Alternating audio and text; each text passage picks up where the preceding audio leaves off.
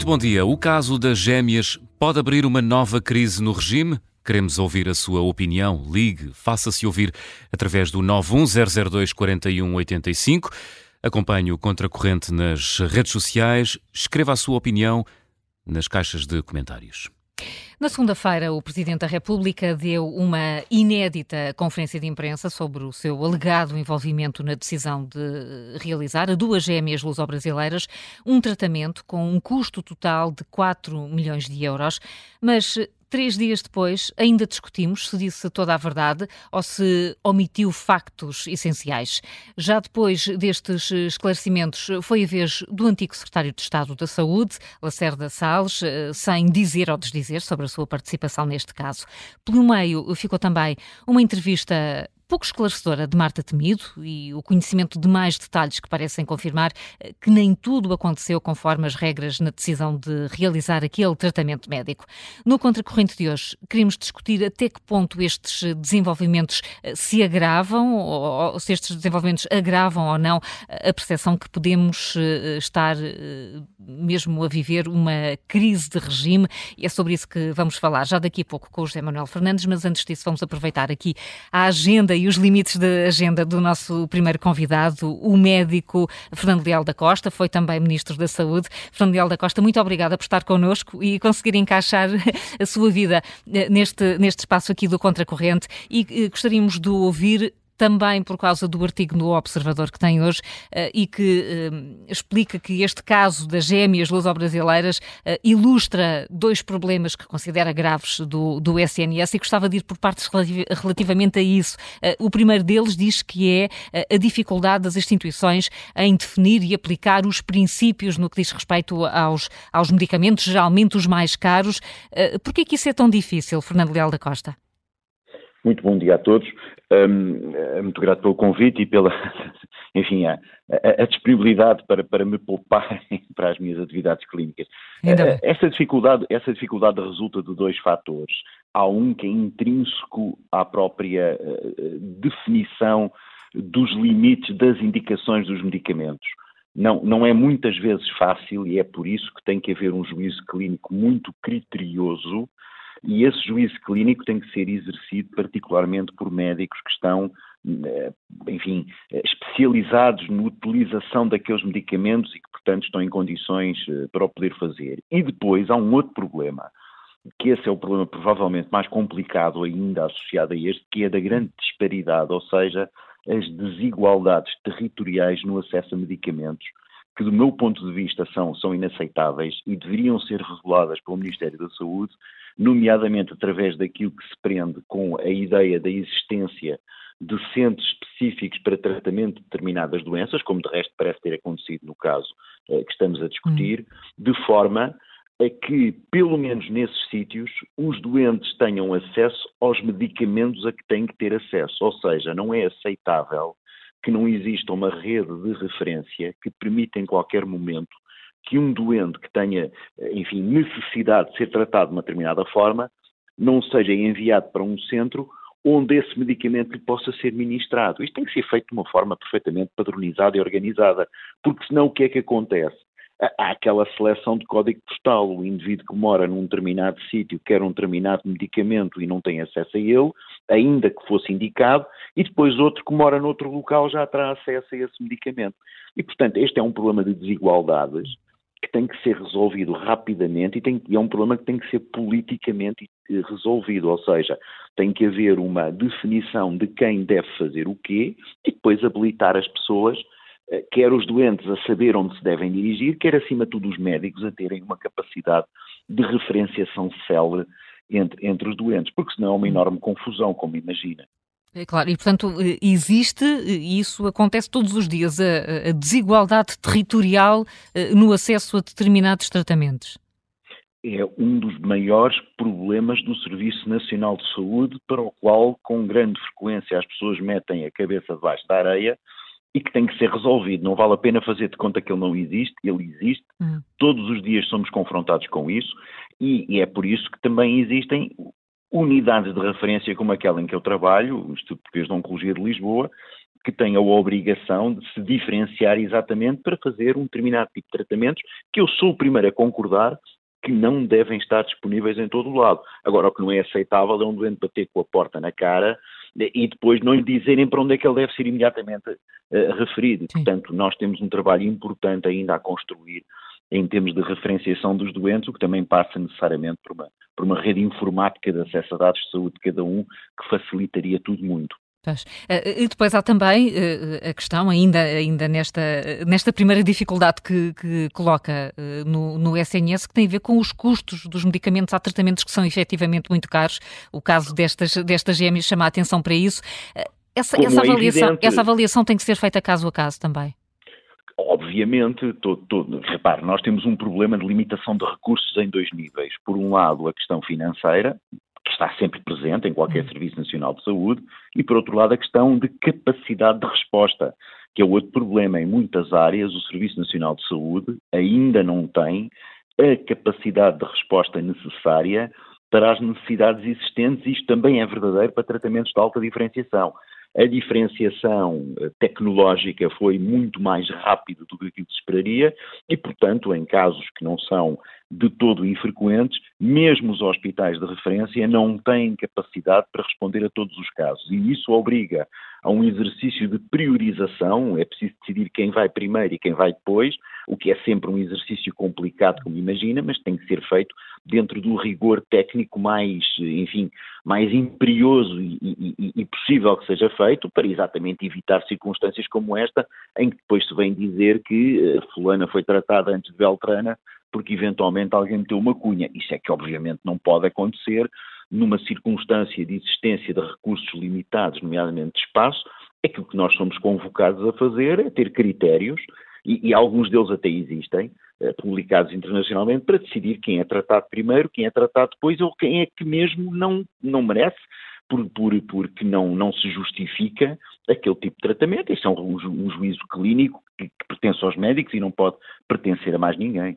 E isso leva-nos uh, àquilo que o senhor classifica como o segundo problema do SNS, neste artigo de que eu fazia referência no início, e aliás que diz que é o mais tacanho e perverso e que é esta subserviência da administração pública a supostas cadeias uh, de comando. É a tentação dos tais critérios não serem técnicos e sim políticos? Pois é, como lhe digo, uh, uh, e aí há duas frases que me parecem importantes. Por um lado, são as supostas cadeias de comando, uhum. que elas não existem. Citai-o, exatamente. Na verdade, a decisão é médica e, portanto, uh, por mais que queiramos discutir quem houve, quem, ninguém trata ninguém porque alguém nomeadamente com um suposto poder político, diz que este deve ser tratado. Em última análise, sejamos claros, a decisão de tratar, neste caso, as, as gêmeas foi tomada pelos médicos e os médicos é que são responsáveis pela decisão que tomaram. E eu não acredito que tenham tomado uma decisão deste tipo apenas porque receberam um recado de alguém, vai lá, trate lá essas meninas. É óbvio que os médicos só tratam quem devem tratar, até porque, em última análise, a responsabilidade da prescrição é do médico e não é de mais ninguém. Depois, há aqui outra questão que, com o devido respeito, não quero ofender ninguém, tudo isto me parece um bocadinho uma saloice nacional, isto é um bocadinho saloio. Eu não acho que esta questão seja uma questão criminal sequer que lhe diga. Tudo hum. isto se passa da seguinte forma, que é, que é simplicíssima. Alguém se lembra de mandar um e-mail para alguém, neste caso, por acaso, infelizmente, parece ter sido o filho do Presidente e necessariamente aquilo que deveria ter acontecido, e o Sr. Presidente é de facto uma pessoa muito generosa e, portanto, não ponho em causa a, a generosidade dele, provavelmente diz, olha, veja lá o que é que se pode fazer e depois alguém, e aqui é que é de facto uma enorme saloice, acha que se sente na obrigação de, uh, olha, veja lá, o homem pediu, o que é que pode fazer, o que pode fazer, e, e depois chega-se a um ponto em que nesta base ah, chega um momento em que acaba por se tratar as pessoas. Agora, nesta cadeia que eu acho sempre um bocadinho saloia, hum. da, enfim, da subserviência enfim, que, que, não faz sentido, isto não, não responsabiliza em momento algum os médicos que entendem que têm que fazer a prescrição. E, portanto, sobre essa matéria, continuo a dizer, não tenho, não tenho memória de alguma vez me ter sido pedido para tratar alguém e não tenho memória de alguma vez conhecer alguém que tenha tratado um doente porque o Presidente da República, o Primeiro-Ministro ou o Papa lhe disse, olha, tenho que tratar esta pessoa. E, portanto, eh, como lhe digo, há aqui dois momentos que são, que são diversos sendo que o primeiro momento de interferência é um momento, enfim, com o devido respeito, um bocadinho de saloio. Agora, isto não quer dizer que, nomeadamente relativamente ao tratamento que está em causa para estas meninas, não tenha havido, e esta matéria tem que ser muito bem ponderada pelas autoridades políticas, não tenha havido, nomeadamente por parte do Infarmed, alguma cedência, uma pressão que se lembrarão existiu ao nível até da Assembleia da República relativamente a um caso primeiro desta doença em que quase que era um escândalo nacional Portugal não ter este tratamento que era milagroso. E essa é que é provavelmente a decisão política mais importante, que é as autoridades, o Ministério da Saúde, ter a noção clara sobre o que é que deve ou não deve ter e por que preço para tratar eh, as pessoas que eventualmente precisam desse tratamento. E esta questão não pode ser uma questão que esteja dependente de parecer da Assembleia da República ou do seu deputado X ou, do, ou de sei lá de quem. Isto é uma decisão absolutamente e estritamente técnica e depois há um momento político em que se decide se de facto o Estado português, os impostos que nós pagamos, têm ou não têm condições de comportabilidade para poder, enfim, responder àquele tratamento, sendo certo que, convirá nunca esquecer, num contexto de recursos escassos, quando tratamos alguém com um determinado medicamento que vá para lá daquilo que é a nossa capacidade financeira, alguém outro deixará de ser tratado, como é evidente. E, portanto, isto são decisões do ponto de vista técnico complicadas e que não se compadecem de, de enfim, de, de, decisões que passem por um, um, conjunto de deputados ou políticos ou quem quer estarem todos muito, enfim, de alguma forma, devidamente escandalizados com o sofrimento de cada um. São questões mais complicadas do que isso, muito difíceis, mas que têm que ser deixadas para quem sabe. Uh, uh, Manuel Fernandes aqui, olha, bom dia. Uh, Diga-me uma coisa, uh, eu sei que a sua especialidade médica é a oncologia e em oncologia há muito, hoje em dia muitos medicamentos extraordinariamente caros, dispendiosos. Como é que essa gestão é feita, nomeadamente numa instituição como, como o IPO, que muitas vezes nós ouvimos notícias de que não está tão folgado de contas como, como isso? Olha, uh, com imensa dificuldade e, acima de tudo, acabando por aquilo que acontece todos os anos. Este ano, outro dia, o valor que me apresentaram uh, era já da ordem dos 2,3 mil milhões de euros. É o Estado ir acumulando dívidas que não paga a indústria farmacêutica. E, portanto, o, o problema de fundo é que, eh, como eu disse há pouco, há um subfinanciamento do Serviço Nacional de Saúde que não acautela a introdução das novas tecnologias e tem que haver um exercício de muito boa ponderação sobre o que é que pode ou não pode, ou deve ou não deve ser feito, nomeadamente com exercícios de substituição de medicamentos por outros, mas o Ministério da Saúde, as suas instituições, não se compadecem de haver cativações que eh, determinam que, apesar de poder haver um orçamento aprovado, no fundo, uma autorização de despesa da ordem dos 14 mil milhões, depois, no fundo, na realidade, chega lá muito pouco vão-se acumulando dívidas e no fim do, do, fim do ano, vamos ver o que é que acontece, o Governo já terminou funções, eh, há uma injeção de capital para pagar o que se deve e volta outra vez a, a acumular dívida. E, portanto, o que é que estes hospitais fazem? Uh, e nós somos subfinanciados, nós não deixamos de tratar ninguém que precise de ser tratado. Nós, neste momento, estamos a utilizar aqui, neste Instituto, como nos outros, de resto, tecnologias altissimamente dispendiosas a quem delas precisa e fazemos o exercício de decidir quem deve ser tratado, não deixando ninguém de fora. Como é que isto se resolve? Olha, no fim do ano a dívida acumula-se e esperamos que depois venha alguém que, que, nos dê o dinheiro para, enfim, para zerar a dívida e, e, de alguma forma podemos olhar de cara lavada para, para, os nossos fornecedores no ano seguinte. É, é evidente que é uma situação que não faz sentido. Politicamente tem que haver uma, uma leitura muito concreta do que é que deve ser, o que é que são as despesas em saúde e depois alocar as prioridades de acordo com aquilo que é necessário. Mas, mas como é que se escolhe um medicamento? Como é que se. Há medicamentos que têm, enfim, destes medicamentos que vão chegando novo, novos, os medicamentos de inovação, não é? Eles tendem a ser extraordinariamente dispendiosos. Como é que é feita essa avaliação para saber se vale a pena ou não vale a pena? Muito bem. Uh, o processo na Europa é relativamente simples. Uh, um medicamento tem que demonstrar que que tem, que tem, tem, tem valor terapêutico e esse, essa demonstração de valor terapêutico, no fundo que o benefício é claro e é superior ao prejuízo, leva a que a Autoridade Europeia de Medicamentos aprove o medicamento para uma determinada indicação. e depois, de acordo com as regras da subsidiariedade que estão definidas no Tratado da União, cada país decide, em função daquilo que é o seu serviço público, se está ou não na disposição de o comprar a um preço que vai negociar com o fabricante. Ou seja, a partir do momento em que o medicamento está autorizado na Europa, qualquer privado pode comprá-lo pelo preço internacional que o laboratório discricionariamente estabeleceu. O que não quer dizer que, para que esse medicamento possa ser utilizado de uma forma generalizada num país como o nosso, onde naturalmente as pessoas não têm poder de compra para gastar milhões num tratamento, há uma entidade, que é a Agência Nacional do Medicamento, o Infarmed, que faz uma avaliação de custo-benefício e tenta estabelecer com o uh, laboratório um valor que é considerado comportável e justo para aquele que é o benefício terapêutico esperado.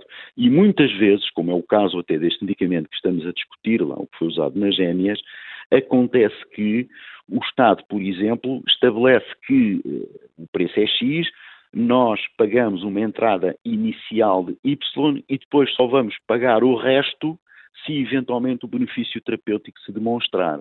Neste caso concreto ainda é mais complicado porque parece que as meninas terão, terão sido tratadas aqui, uhum. regressaram ao Brasil e, portanto, eu não sei como é que vai ser feita a avaliação para eventualmente o Estado português pagar as tranches que ainda terá que pagar em função do benefício terapêutico. Aliás, isto foi feito, não sei se se lembra, deu muita celeuma, mas foi uma contribuição do governo que eu fiz parte, isto foi usado pela primeira vez para o tratamento de hepatite C, sim, sim, sim, recordo-me disso, mas isso na altura foi, enfim, deu polémica e, e, e houve uma, uma negociação que foi demorada, segundo bem me recordo. Estas negociações acabam muitas vezes por demorar uhum. demais por dois fatores. Por um lado, eu penso que o Infarmed deveria ser muito mais rápido, mas também deveria ter mais meios do que aqueles que tem, e o processo deveria ser aligeirado do ponto de vista da negociação, e depois, obviamente, muitas vezes há finca-pé dos, dos fabricantes, que vão, enfim, fazendo valer os seus argumentos, esticando, esticando, esticando, até conseguir o melhor preço possível,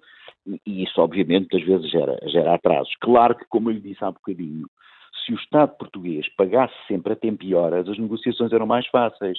Porque o que, é, o que é que acontece? O laboratório, como já sabe que qualquer preço que estabeleça, na realidade, acaba por, na maior parte dos casos, só ser pago quase um ano depois ou mesmo mais tarde do que isso, vai impor um juro implícito, no fundo, ao preço, para, de alguma maneira, quando chegar a ser pago, não ter perdido tanto dinheiro como perderia se baixasse muito o preço. Ora, isto é disparate pegado. Quer dizer, é óbvio que o Estado beneficiaria muito em negociar preços realistas, pagando, enfim, a 90 dias, como é normal pagar com, em qualquer contratação. Aliás, a União Europeia tem uma disposição sobre essa matéria.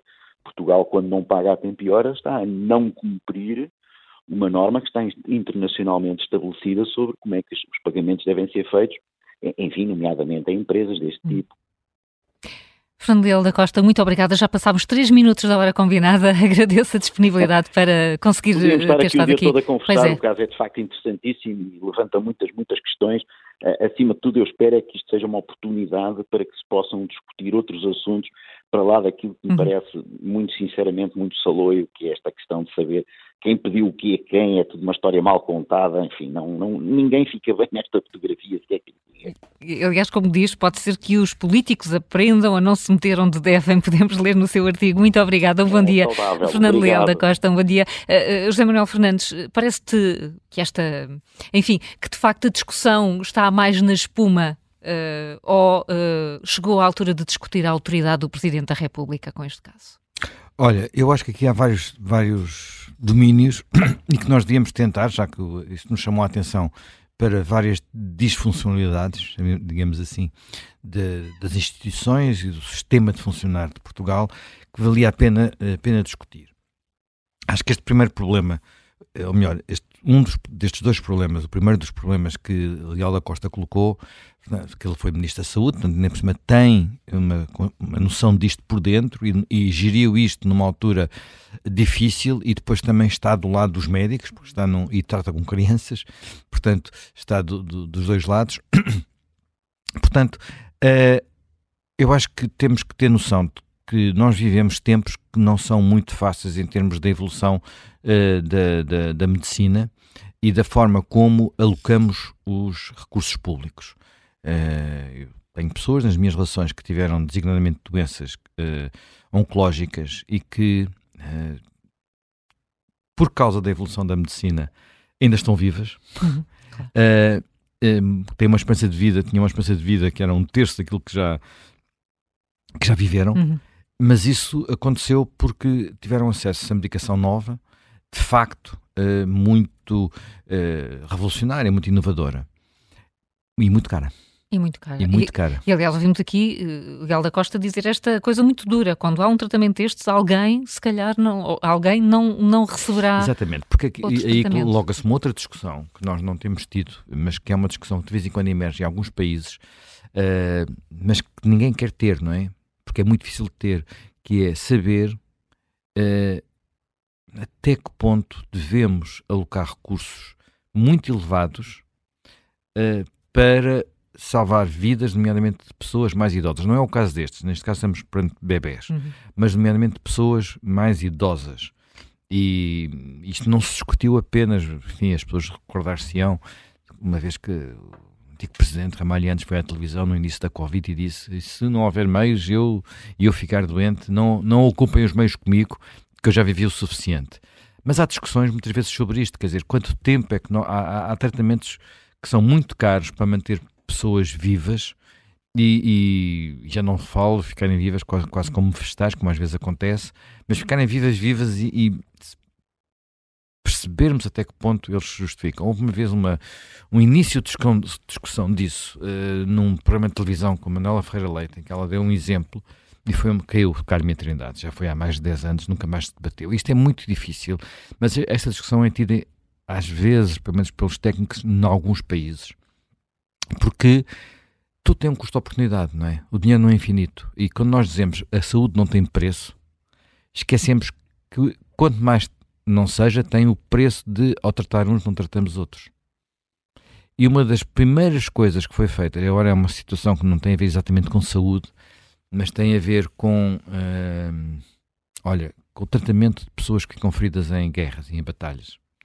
Uma das primeiras coisas que foi feita quando esse tratamento começou a ser feito, eu, a forma talvez mais sistemática foi na, na Guerra da Crimeia, na primeira, no meados do século XIX. Com Florence Nightingale? Uh, Florence Nightingale não. do lado inglês, Sim. mas também com médicos russos do lado russo, foi separar os doentes, os feridos para os quais não havia esperança daqueles para os quais havia esperança. E os para os quais não havia esperança, deixá-los morrer. Isto é terrível dizer, mas foi uma das revoluções que foi feitas e, e com isso salvaram-se muitas vidas.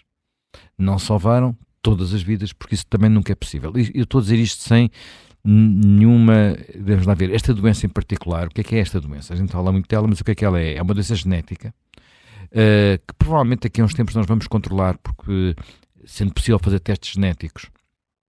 Uh, ela é detectável, portanto, ela só ocorre quando os dois pais têm a mutação que, portanto, são, é um gene recessivo, como costuma dizer cientificamente, portanto, só quando os dois genes estão presentes é que ela se manifesta.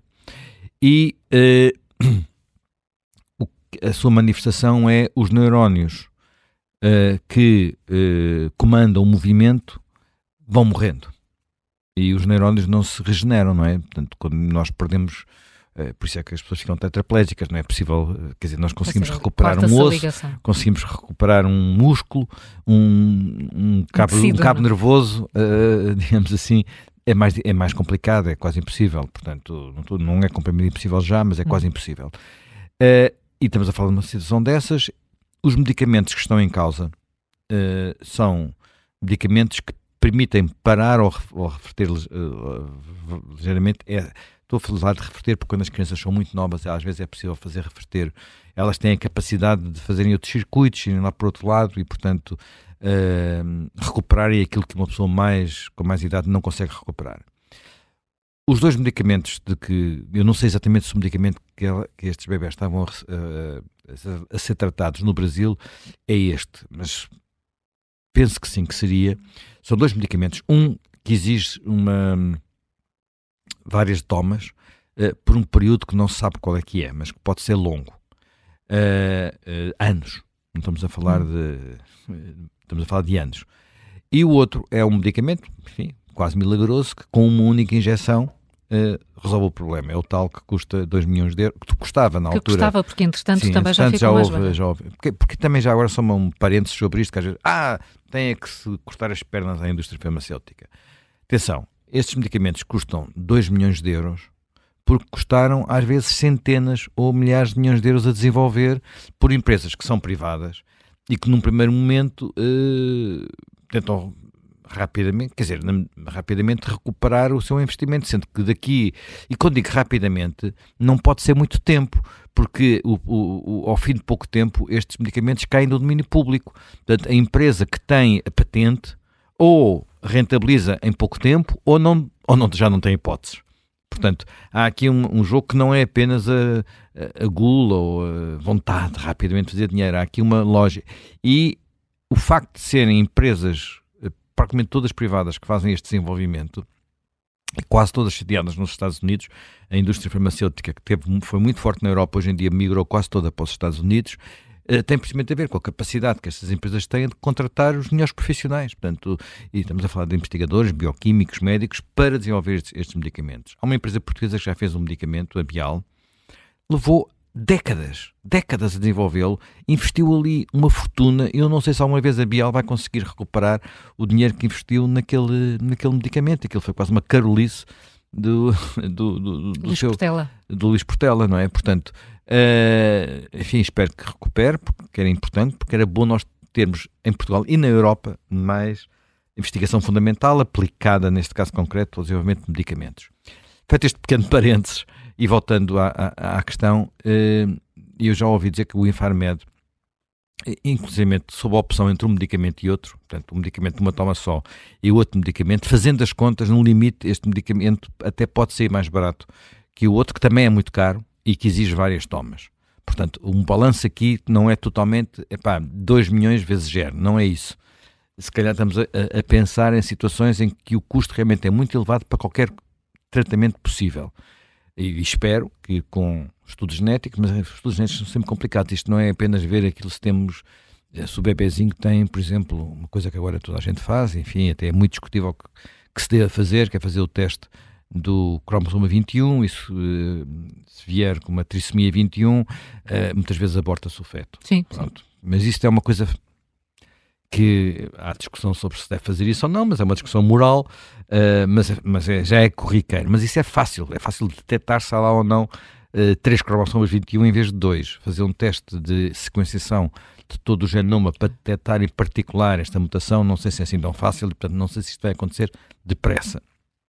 Dito isto, há todos estes problemas que uh, a Fernanda Costa nos colocou, que é como é que nós escolhemos os medicamentos, que critérios há para a sua aplicação, e isto não tem a ver, apenas a ver com serem eh, brasileiras filhas de uma portuguesa e, portanto, serem luso-brasileiras, tem a ver com tudo. Porque terá havido outros casos de outros doentes que não tiveram acesso a este medicamento uh, e há outra questão que não devíamos ignorar uh, e que é uma, uma questão que preocupa muito os médicos e, há, e que, inclusive, fará parte de algumas exposições que eles fizeram a propósito deste caso que é nós termos em Portugal uma espécie de imigração com I para tratamento médico. Às vezes são coisas muito rápidas, é vir a Lisboa uh, ter um filho. Uhum. Acontece muito com uh, mulheres dos Palopes, particularmente de Angola. Porquê? Porque Angola é um, uma tragédia, o sistema de saúde, Chega-se aqui. há acordos entre os países, não é? Nem é preciso haver não acordos. Precisa não é ser. é preciso haver acordos. Quer dizer, chega-se a Portugal, entra-se. Ninguém em Portugal, à porta de um hospital, é recusado. Deixa de ser atendido. Deixa de ser atendido. E, portanto, muitas vezes é só isso. Há situações, sei lá, no Hospital Amadora Sinter, que, tem que observa uma zona com muita presença de, de imigrantes. Eu conheço lá pessoas que me dizem, vocês, vocês nem imaginam a quantidade de primos que nós aqui recebemos. Sabe-se lá se são primos ou sobrinhos, ou estas coisas. Não se sabe, não é? Não há forma de saber. E as pessoas não deixam de ser entendidas por causa disso. Isto é uma das grandes virtudes do nosso sistema que tem um problema. Quer dizer, nós não somos um país, mesmo que fôssemos um país rico, os recursos nem no país mais rico do mundo não são infinitos. E, portanto, há sempre uma altura em que os recursos, por uma razão ou outra, não vão chegar. Às vezes não é só acumular a dívida, como aqui acontece no, no em relação aos medicamentos, muitas vezes é, numa situação limite, fazer escolhas. Portanto, há alguém que depois pode ficar prejudicado e nós, essa pessoa, nunca sabemos, porque essa escolha às vezes nem é uma escolha muito consciente, é uma, é uma prioridade na lista de espera, uma prioridade na, na, no atendimento e não há ali nenhuma, nada que, que a equipe médica possa ser criticada, porque faz parte do dia a dia, não é? Pronto. Uh, se isto se passa do lado de termos consciência desse problema e devemos encará-lo, portanto, do outro lado há aquilo que é muito português, o, o Fernando Leal Costa falava em, uma soloice, eu diria que é uma portuguesice, que é as coisas não funcionam, a gente faz um telefonema e elas passam a funcionar. Muitas vezes isso acontece porque, pura e simplesmente, com o telefonema se tira do caminho aquilo que é um obstáculo que não devia lá estar. E, portanto, a pessoa tem direito àquilo indiscutivelmente, não passa à frente de ninguém, Uh, simplesmente as coisas estão paradas porque as instituições são o que são e a burocracia é o que é. E eu devo dizer que na minha vida já tive muitas vezes que fazer telefonemas uh, para tentar desbloquear situações que não deviam estar bloqueadas. Pronto, não é para passar à frente de ninguém, era para simplesmente, pá, porque é que isto não funciona? E às vezes a pessoa faz o telefonema e passou a funcionar. Isto não devia ser assim. Não devia ser assim. Para ninguém. Portanto, porque eu sei que também às vezes, ao fazer eu um telefonema, uh, sou atendido e muitas pessoas, muitas vezes outras pessoas nem sequer têm um número de telefone. Pronto. Isto... Agora imagina, quem faz o telefonema tem um apelido como Rebelo de Sousa. Exatamente. Exatamente, pronto. E, e nós não temos, como a Sara aqui há uns dias disse aqui, não é? A Sara Tunes Oliveira, não temos muitas Cristina, Normia Wirdener que estão habituados a outras formas de funcionar e que, portanto, quando chega um telefonema, um mail, um, um WhatsApp, o que, for, o que fosse, digam, mande por escrito. Dê a ordem, porque eu acho, não acho bem. E aqui nós ainda estamos à procura de saber o que aconteceu. Hum. Estamos à procura de saber se houve uh, secretários de Estado a telefonar ou não telefonar, se foi um secretário de Estado ou uma secretária de Estado, porque depois o que está escrito nos documentos é estranho, depois, enfim. Uh, e depois temos também muitas outras coisas, não é? Temos uh, o que é que fez o Conselho de Administração do Hospital, que já não é o que lá está, o que é que fez o diretor clínico, que já não é o que lá está, o que é que fez, quer dizer, os médicos que trataram, trataram a vontade, saberiam, ontem um dos médicos daquele departamento diz, se nós soubéssemos que já tinha sido recusado na, Estefânia, tudo seria diferente. Portanto, há aqui muita coisa que ainda tem que ser esclarecida. Eu não creio, para acabar rapidamente, hum, eu não creio que a falha que terá, poderá ter havido aqui do Presidente da República seja um crime e que, portanto, justifique uma, seja um crime. No entanto, há. Uh, Portanto, quando é um crime, estamos a falar de tráfico de influências, eh, de abuso de poder. Não creio que seja isso, mas o sistema não devia funcionar assim. E desse ponto de vista, subscrevo integralmente aquilo que disse Leal da Costa, não devia, primeiro, ser necessário, e sendo necessário, não devia haver o hábito de usar essa prerrogativa, sobretudo quando estamos perante uma situação em que não é óbvio que aquilo devesse ocorrer desta forma, até porque as crianças, os bebés, as bebés já estavam a ser tratadas. A Isabel Santiago é investigadora e especialista em comunicação em saúde na, na Faculdade de Medicina da Universidade de Lisboa. Está connosco também, Isabel Santiago, bom dia. Muito, muito bom dia. Independentemente daquilo que ainda falta saber, de facto, este, este caso das gêmeas chama-nos a atenção para isso, para as desigualdades no acesso à saúde. Exatamente. Antes de mais, muito obrigada para, pelo debate e o convite à Rádio Observador.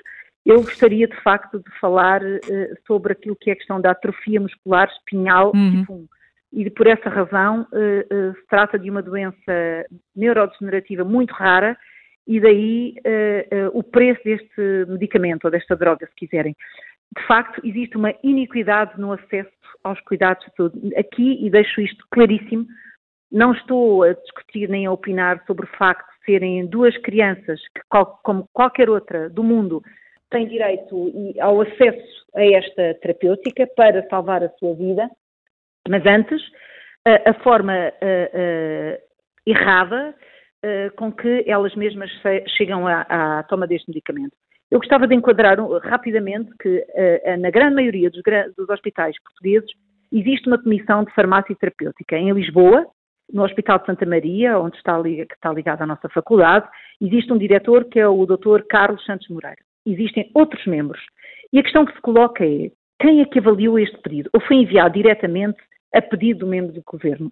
Enquadrando politicamente, gostava de dizer que, à data, era a Ministra da Saúde, Marta Temido, secretário de Estado Lacerda Salles e secretária de Estado adjunta Jamila Madeira, que não sendo médica e que foi demitida pela Marta Temido, não estaria, obviamente, uh, capacitada para fazer esta ponte do ponto de vista da prestação de cuidados e acesso ao medicamento.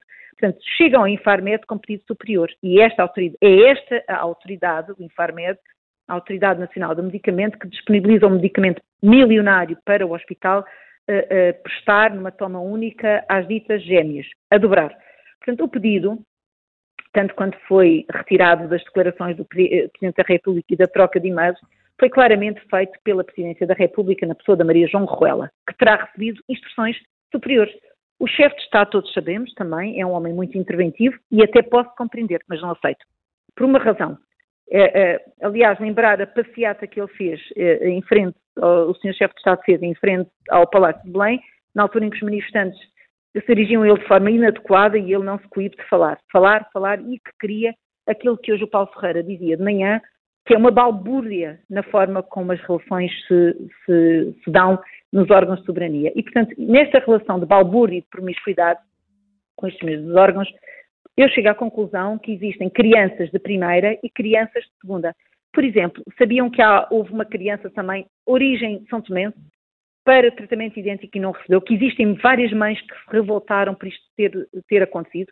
É que, por exemplo, lá em São Tomé também todos somos primos, não é? Porque é que estas receberam e a, outra não, não terá recebido. Mas não há direito de exporem a atual presidente, a professora Ana Paula Martins, a este escândalo, quando os responsáveis são, do meu ponto de vista, Marta Temido, que finge não perceber do que se trata, como se houvesse muitos casos desta doença rara, que afinal, para ela, passa uma doença comum aos seus olhos e com muitas gêmeas, quando na verdade só são estas. Haja decoro.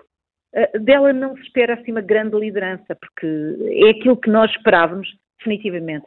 Está pedido ao centro, ao presidente do Centro Hospitalar de Lisboa Norte, o, professor, o doutor Daniel Ferro, por sua vez encaminhou o pedido ao serviço competente, que recebeu de Belém. Portanto, havendo uma identificação por parte do doutor médico Levi, recebe este serviço, e ontem vi as declarações dele à imprensa, que diz que não sabia da recusa, e bem, da Estefânia, este acaba por ser literalmente obrigado e eh, eh, relembra aquilo que é o juramento de Hipócrates, de encaminhar à neuropediatra, que é competentíssima, mas uma mulher osso muito duro de roer. E bem, nós aqui não discutimos uh, prestar auxílio à vida destas crianças, mas antes de não as discriminar positivamente, quando outras foram e são discriminadas negativamente. Cadeiras de roda automáticas. Mas, uh, então, e os outros portugueses? E os outros cidadãos que demoram anos a conseguir essa legalização. Todas as instituições acabam postas em causa. Esta ministra acabou de forma, acabou, atacou de forma inacreditável os médicos e o atual ministro Santo Pizarro literalmente enganou o atual bastonário sobre a, as ordens profissionais e isto tudo é inacreditável. E agora, arbitram dar ordens aos médicos sobre quem deve e não deve receber auxílio? Conhecem os portugueses, de um modo geral, os meses e anos que demora a obter uma nacionalidade portuguesa. No ex-chefe, também mais uma obra deste governo, estas conseguiram em seis meses. É, é, é, depois todo um processo que é inaceitável. Porque é que a Estefânia não terá recebido? Convém apurar junto da atual Presidente Rosa Matos. Eu, eu, em jeito de conclusão, gostaria de deixar aqui uma ressalva que Santa Maria, que é um hospital de fim o maior hospital do país universitário, com excelência de investigação, com excelentes médicos, acabou por ser o depósito, infelizmente, administradores hospitalares e assessores contratados de forma enviesada por esta mesma ministra, Marta Temido. As cunhas são algo que, que de facto são característicos. Para terminar, há dias, numa conferência da Cívicos, um, da Organização da Sociedade Civil, cujas receitas revertem em favor da Liga Portuguesa contra o Cancro, Paulo Macedo, atual presidente do, do Banco do Estado, Caixa Geral de Depósitos e ex-ministro da Saúde, numa resposta que me deu, disse o seguinte: a missão e o cargo mais desafiante que me deram foi gerir a pasta da saúde. Num outro contexto, disse ainda que não existem bons líderes na saúde. Se houvesse, o presidente do Hospital de Santa Maria daquela data teria denunciado a situação e ter sido demitido. Mas a política bafianta de esquerda falou mais alto. Mas os sonhos de Marta Temido também acabaram, tremidos e mortos. E o Luís Pinheiro acompanhou-a nessa derradeira sepultura. Eu lamento que Portugal esteja neste estado, acho que há extraordinários profissionais, acho que há extraordinárias pessoas, mas isto é inaceitável. A iniquidade no acesso à prestação de cuidados de saúde quando o sistema está em ruptura absoluta. Não devemos discriminar. Devemos sim ajudar, sobretudo, os mais desfavorecidos a chegarem à prestação de cuidados. Muitíssimo obrigada e bom dia. Muito obrigada a nós, Isabel Santiago, e um, e um bom dia eh, também para si, aqui com uh, esta, esta preocupação e este alerta. O caso das gêmeas uh, faz-nos estar a olhar para as dificuldades, as desigualdades no acesso à saúde. O Rui Vitorino uh, é nosso ouvinte, em Belas, tem uma mensagem de áudio que nos enviou e que partilhamos agora. Este caso das gêmeas que, que envolve Marcelo e, e alegadamente muitos mais do governo, isto é, é um pouco daquilo que se passa em Portugal, que é toda a gente tem alguém no sítio certo e acaba por usufruir de, dos conhecimentos. Eh, não se esqueçam que até trocaram o horário de um avião para que Marcelo pudesse regressar, não é? Um avião da TAP. Portanto, isto é mais do mesmo e nós sempre sempre com este sentimento que para uns é uma coisa, uns são filhos de uma, outros são filhos da outra. Pronto, eu apenas queria deixar no ar, porque não tenho ouvido muito nas notícias, é que o medicamento foi prescrito por algum, algum médico, ou alguns médicos prescreveram o medicamento. E como, como se percebe, uh, esse, esse medicamento não está disponível na farmácia do hospital e se calhar também nem em farmácia, deve ser pedido diretamente ao laboratório. Portanto, é muito fácil chegar aos registros de quem pediu. Fica no ar a ideia. Um abraço, muito obrigado.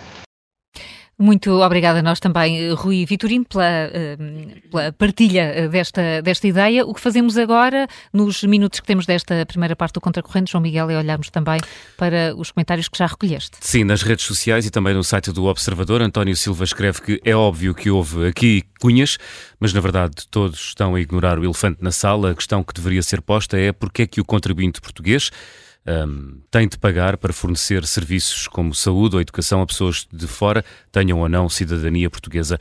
Cristina Coutinho escreve que há que esclarecer tudo neste processo. Ou seja, porque é que duas crianças cuja família não vive em Portugal, que não têm cidadania portuguesa, nunca contribuíram para o SNS, de repente são tratadas. Fernando Oliveira uh, deixa um lamento, um, escreve que tudo isto é uma vergonha. A mulher do Fernando Oliveira precisa de um medicamento que, pelos vistos, custa 500 euros e escreve este ouvinte que uh, conseguir este medicamento está a ser um 31. Fernando Dias uh, considera que o Presidente da República atuou bem no caso das gêmeas, salvou duas vidas, depois andou às voltas, disse que desconhecia o caso, e se tivesse feito alguma coisa dizia, depois andou novamente às voltas e acabou por confessar. Agora o caso tomou outras proporções. Fernando Dias uh, escreve que o caso tornou-se astronómico. E já temos connosco em estúdio a jornalista e colunista do Observador, Maria João Vilas. Muito obrigada Olá, eh, por, dia, por, se juntar, por se juntar ao, ao Contracorrente. Percebemos que este caso ainda está longe de estar uh, esclarecido, mas neste, e sobretudo neste momento político tão exigente, uh, pode fragilizar a autoridade do Presidente da República. Já fragilizou, já fragilizou, já fragilizou mas uh, o que mostra uh, a importância e a delicadeza deste caso é, por exemplo, acabei de, de ouvir a Carla referir isso no noticiário, é a, a, a recusa do PS em admitir ou enfim, ceder que Marta Temidi e Lacerda Salles vão uh, prestar contas, ou pelo menos esclarecimentos, digamos, com o extraordinário argumento de que as pessoas que vieram a seguir e não estavam lá, não seguiram os trâmites, não foram, uh, não, não podem ser responsabilizadas por absolutamente nada, uh, esclarecem melhor, o que é uh, absurdo, não podem, não têm, não, não têm instrumentos para esclarecer melhor, mas há outra coisa, é o preconceito já atirado para cima, julgo, da, da iniciativa liberal, Sim. de que a iniciativa liberal quer uh, uma operação justicialista em vez de um esclarecimento de algo que, um, nos fragiliza a todos como país, fragiliza o país, fragiliza as instituições que já estavam em curso da sua própria uh, fragilização, uh, fragiliza o regime, evidentemente, um, e, e, portanto, em vez de haver de alma limpa e, e, e boa vontade uh, uma resposta imediata do PS. Com certeza, nós disponibilizamos os nossos responsáveis de então para dar mais esclarecimentos. Portanto, eu já fico aqui uh, com uma dúvida que não sou eu que induzo a mim própria. Ela foi-me induzida pelo partido, ainda no poder e ainda no governo, até acho não sei quantas dois, ou pelo menos a gestão. em princípio. Uh, Fico com essa enorme dúvida. Quanto à fragilização do Presidente da República, eu gostava de estabelecer aqui uma pequena diferença. É evidente que houve ali uh, um, um, uh, que o Presidente foi incauto, uh, foi imprudente, não sendo, curiosamente. Ele não é um imprudente nem um incauto, é outras coisas, essas não é. Uh, legalidade é uma coisa que eu tenho dificuldade em, em, ser taxativa, porque não tenho também os instrumentos, nem tenho formação jurídica para saber se foi ou não. Agora, o que eu posso dizer, e sim, não preciso de, de instrumentos nem de ensinamentos, é que houve uma fragilização, porque ele acolhe um mail que lhe é enviado pelo filho, entre parentes. Esta história devia começar na inconsciência e na responsabilidade de um filho grande, adulto, pai de família, uh, que ou se esquece ou, ou está tão habituado a, a, a, a, coisas parecidas com estas que mandam um mail para a Presidência da República em vez de agarrar no telefone pessoal do pai e dizer passa-se isto, o que é que se pode fazer, achas que me podes ajudar? Eh, e, portanto, mandar para a Presidência eh, não só eh, não só fala por ele Nuno uh, Rebelo de Souza, de, de, enfim, de alguma, não é desconsideração, é de alguma ignorância até sequer do que são as funções de Estado, do que é ser Presidente da República, do que é ser o mais alto magistrado da nação, que não pode estar à mercê mesmo de um filho, de um, de um pedido, seja ele de que índole for, embora aqui me faça sempre uh, muita impressão o caso afligirá qualquer pessoa e uma mãe ainda mais.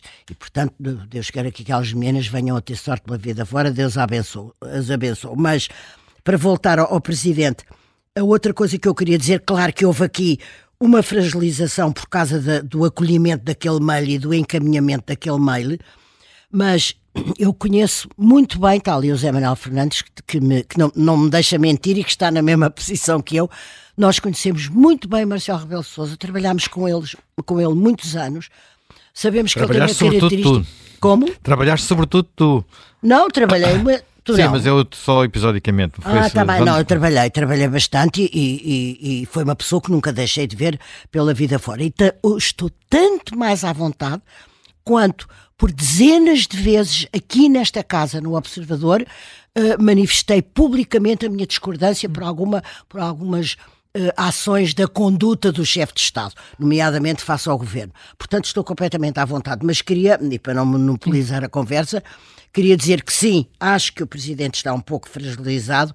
Dois, não acho que seja irreversível, não acho que seja irreversível. Falta ouvirmos muitas das outras pessoas, pelos vistos, o PS vai nos impedir disso. Não é a mesma coisa ouvir Manuel Pizarro ou ouvir Marta Temido. Um, e finalmente termino com aquilo que é uma das uh, principais características do cidadão Marcelo Rebelo de Sousa, se não mesmo, se não mesmo a principal, que é doses de generosidade infinitas para com o outro. O outro que ele não conhece e que visita nos hospitais, os outros conhecem-no a ele. Ele não os conhece.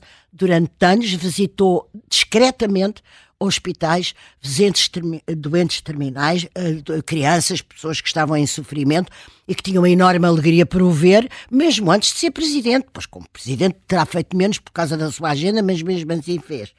Uh, assisti a vários atos de generosidade que não eram só o, o, o, acompanhamento de doentes ou uma visita mesmo que breve a doentes, levando o seu carinho e a sua atenção.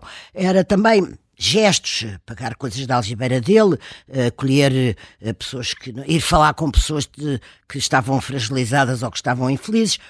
Portanto, se quiserem, eu consigo e quero conseguir separar o cidadão Marcelo Rebelo de Sousa, que eu conheço muito bem, de, de, do chefe de Estado, que muitas vezes, ou algumas vezes, me incutiu dúvidas na forma como geria a presidência.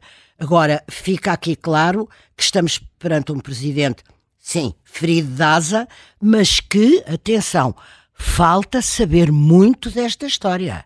Falta saber. Não estou a ver o Presidente da República a telefonar para alguém e a dizer disponibilizem isto, façam aquilo, passem à frente, não sei o quê. Também ouvi dizer, e gostava que vocês me confirmassem, que as meninas gêmeas já estavam eh, naturalizadas portuguesas há sete meses.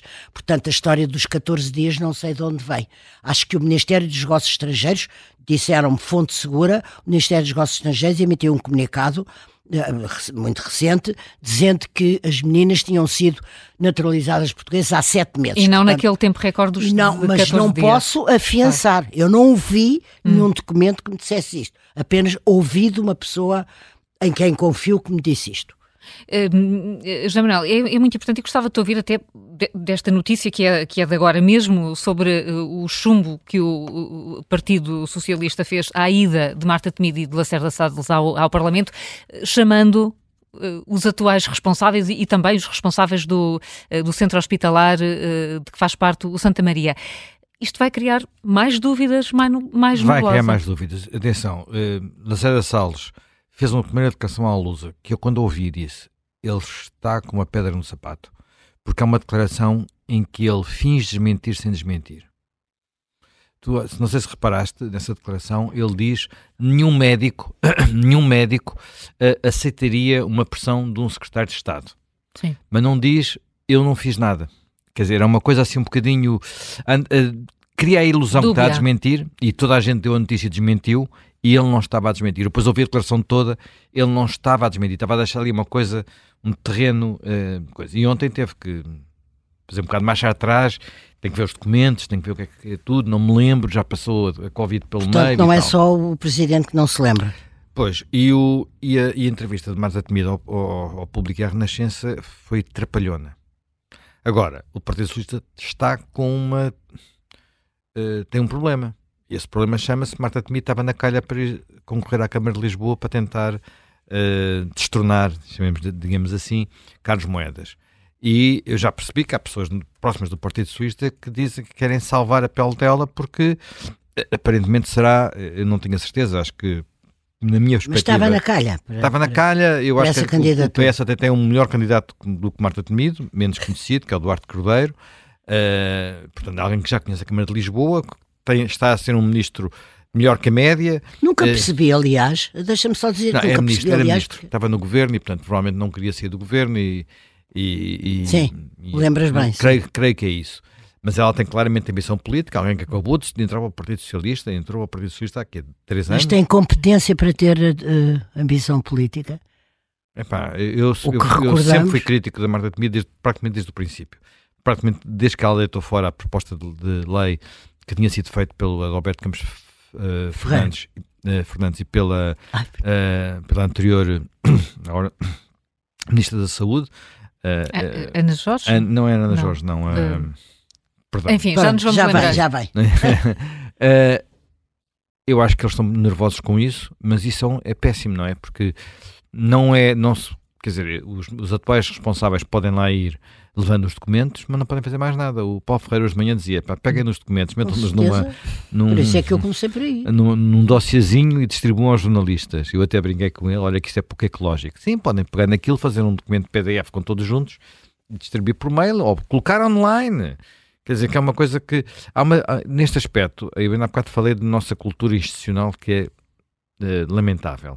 A cultura da opacidade da administração pública portuguesa é igualmente lamentável. Nós estamos a pescar à linha e com dificuldades. Uh, documento a documento. Agora sempre o, com dificuldade. Sempre com dificuldade. estas coisas não, não são segredo de justiça. Quer dizer, há coisas aqui que são segredo médico. Pronto, mas há outras que, que não é são informação clínica e que até... informação clínica pode ser delicada, portanto, mas há outras que não são, não é? Há outras que não têm que ser. Se eu se, eu, se há um mail a dizer eh, marquem uma consulta para esta senhora, isso não é uma, não, não há aqui nenhum segredo clínico. Quer dizer, a gente já sabe. Sim, com certeza é uma rotina. uma consulta. Estamos a Quer dizer, rotina. a consulta. Ah, aqui é uma dúvida que eu também.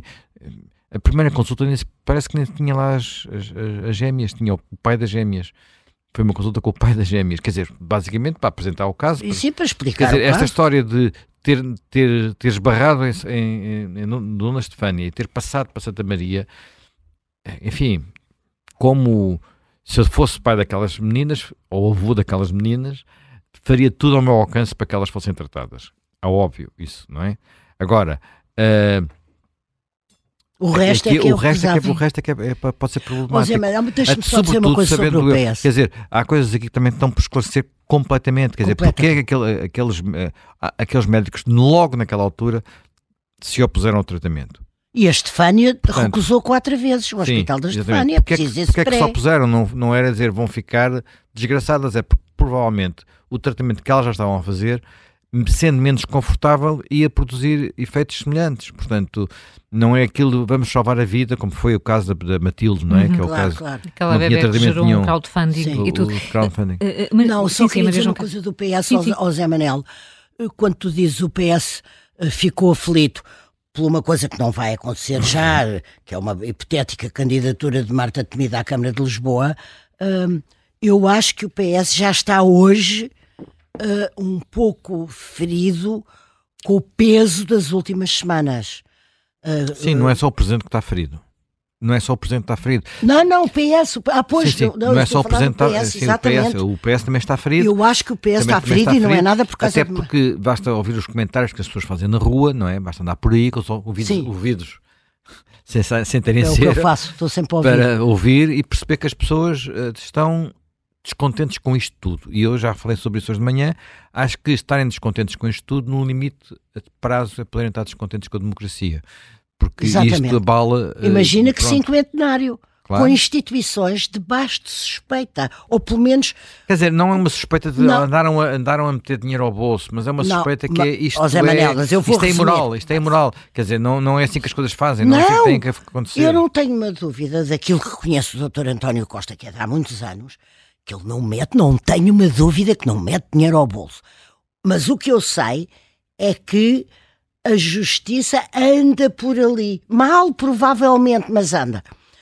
A justiça talvez venha a andar por cima de qualquer cabelo de Marcelo Rebelo de Sousa, duas instituições. A própria justiça deixa-nos a desejar muitas vezes. É assim que vamos entrar no ano do cinquentenário. Já agora só uma, só uma, pequena, uma pequena nota. Há aí muitas pessoas, nomeadamente o antigo conselheiro de imagem de António Costa, que está sempre no terreno, a dizer que está à espera do comunicado da Procuradoria. Bem, é preciso esclarecer que sobre não há tema, sobre, sobre, agora, sobre uma frase no comunicado da Procuradoria a dizer que ah. o Marcelo está não sei o que, não sei o que mais. Sim. É preciso esclarecer que não é assim que as coisas acontecem.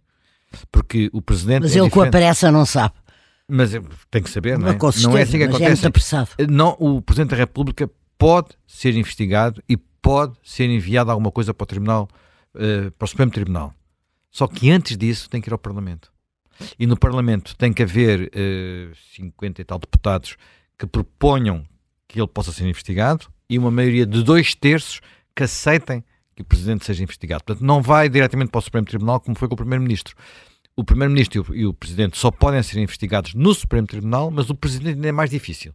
Claro. Portanto, e isto eh, não tem nada a ver com outra coisa. É assim em todos os países do mundo, há uma coisa chamada imunidade soberana e que protege os políticos de perseguições judiciárias politicamente dirigidas.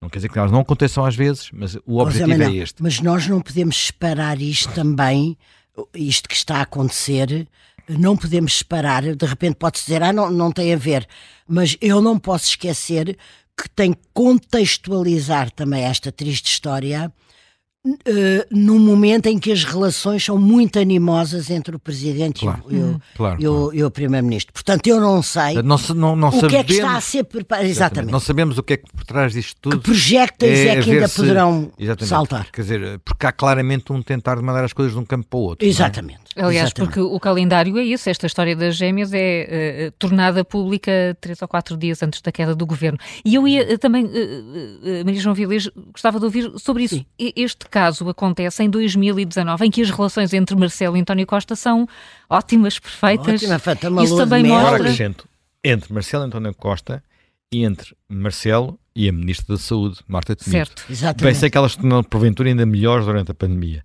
Mas... Estávamos a meses de, de, de passar por isso. Uh, isso também é um sinal dos tempos, uh, ou, ou, seja, a ideia é esta degradação das instituições ou do modo de funcionamento também não pode ser apenas o retrato daquela época e não desta atual. Não, não, não, é absolutamente a degradação e a delinquência das instituições. É um retrato de, desta época, não é de agora, deste caso, é uma coisa que se vem, não sei se é Manuel, vocês concordam, é uma coisa que nós vimos sentindo que as instituições não são o que eram, não, não, não concitam o respeito que, me, que mereceriam, não se dão elas próprias ao respeito, há uma leveza e uma leviandade, até na sociedade portuguesa e na comunidade portuguesa. O que eu tenho ouvido recentemente agora na, no, nos ecrãs e, no, e, no, e, nas rádios é o, o presidente vai demitir-se ou não se vai demitir? Tem condições para continuar no cargo? Não se pode entrar nesta leveza e nesta valsa leviana. Tem condições? Não tem condições? Tem... Não se pode. uma coisa é ele estar diminuído, outra coisa é ele estar ferido de morte. Há coisas completamente diferentes. Completamente diferentes. Sim, sim. E não está de morte. Eu acho que não está não de está, morte. Não está, não está. Eu, já, eu, há bocado, estava, antes de tu chegares, estava sim. a dizer, eu acho que, quer dizer, politicamente isto afeta-o sempre. Com é certeza, óbvio, com é certeza, ninguém Agora, nega. Eu não creio, não me parece que eu sei até o momento que tenha havido crime e, e, e portanto, no sentido algo desse género, pode ter havido leviandade, pode ter havido excesso de voluntarismo, pode, pode ter havido. Sim. Algum, a tal ímpeto da generosidade. Tal, porque é assim, vamos lá ver uma coisa que eu também gostava de voltar a sublinhar. Uma das coisas que eu já vi acontecer muitas vezes em presença no terreno de membros do governo ou de, até de presidentes da República é que muitas vezes eles estão no terreno, as pessoas vêm falar com eles, fazem-lhes pedidos e muitas vezes o que eles fazem é pedir a um assessor para tomar nota. Uhum. Exato, Portanto, isto é normal, eu diria que é normal, quer dizer, podemos dizer assim, em princípio não devia ser necessário fazer pedidos. Está bem, mas não, o mundo há, é o pronto, que é. Mas, era um país pronto, mas, o mundo, mas o mundo é o que é. E é normal que eles façam isso. Portanto, uh, uh, dizer, olha, vê lá o que é que se passa, toma lá atenção, vê lá o que é que se passa, é normal, não há aqui crime nenhum. Também não vamos deixar de Exatamente. repente, vivemos no, no, noutro, noutro planeta, não é? Portanto, uh, e, e eu já vi fazer isso muitas vezes e acho bem feito. E não é só para tentar ajudar o sistema a funcionar, é também, não somos ingênuos, Uh, são políticos e, não, portanto, claro, e gostam querem, de ser afáveis. Gostam de ser afáveis com as pessoas, gostam de resolver problemas. Claro. Alguns não gostam muito de resolver problemas, gostam só de ser afáveis. Sim. Mas, mas é a lógica da proximidade. Mas, uh, mas pronto, faz, isto faz parte. Quer dizer, num país em que tudo que fosse. Eu acho que talvez nem exista nenhum país no mundo em que tudo funcione não. sobre carris e não seja necessário nunca fazer telefonemas nenhums. Claro. Provavelmente não existe. Mas Uh, nós não podemos deixar de desejar um mundo ideal, claro. senão não dávamos cá para nada, não é?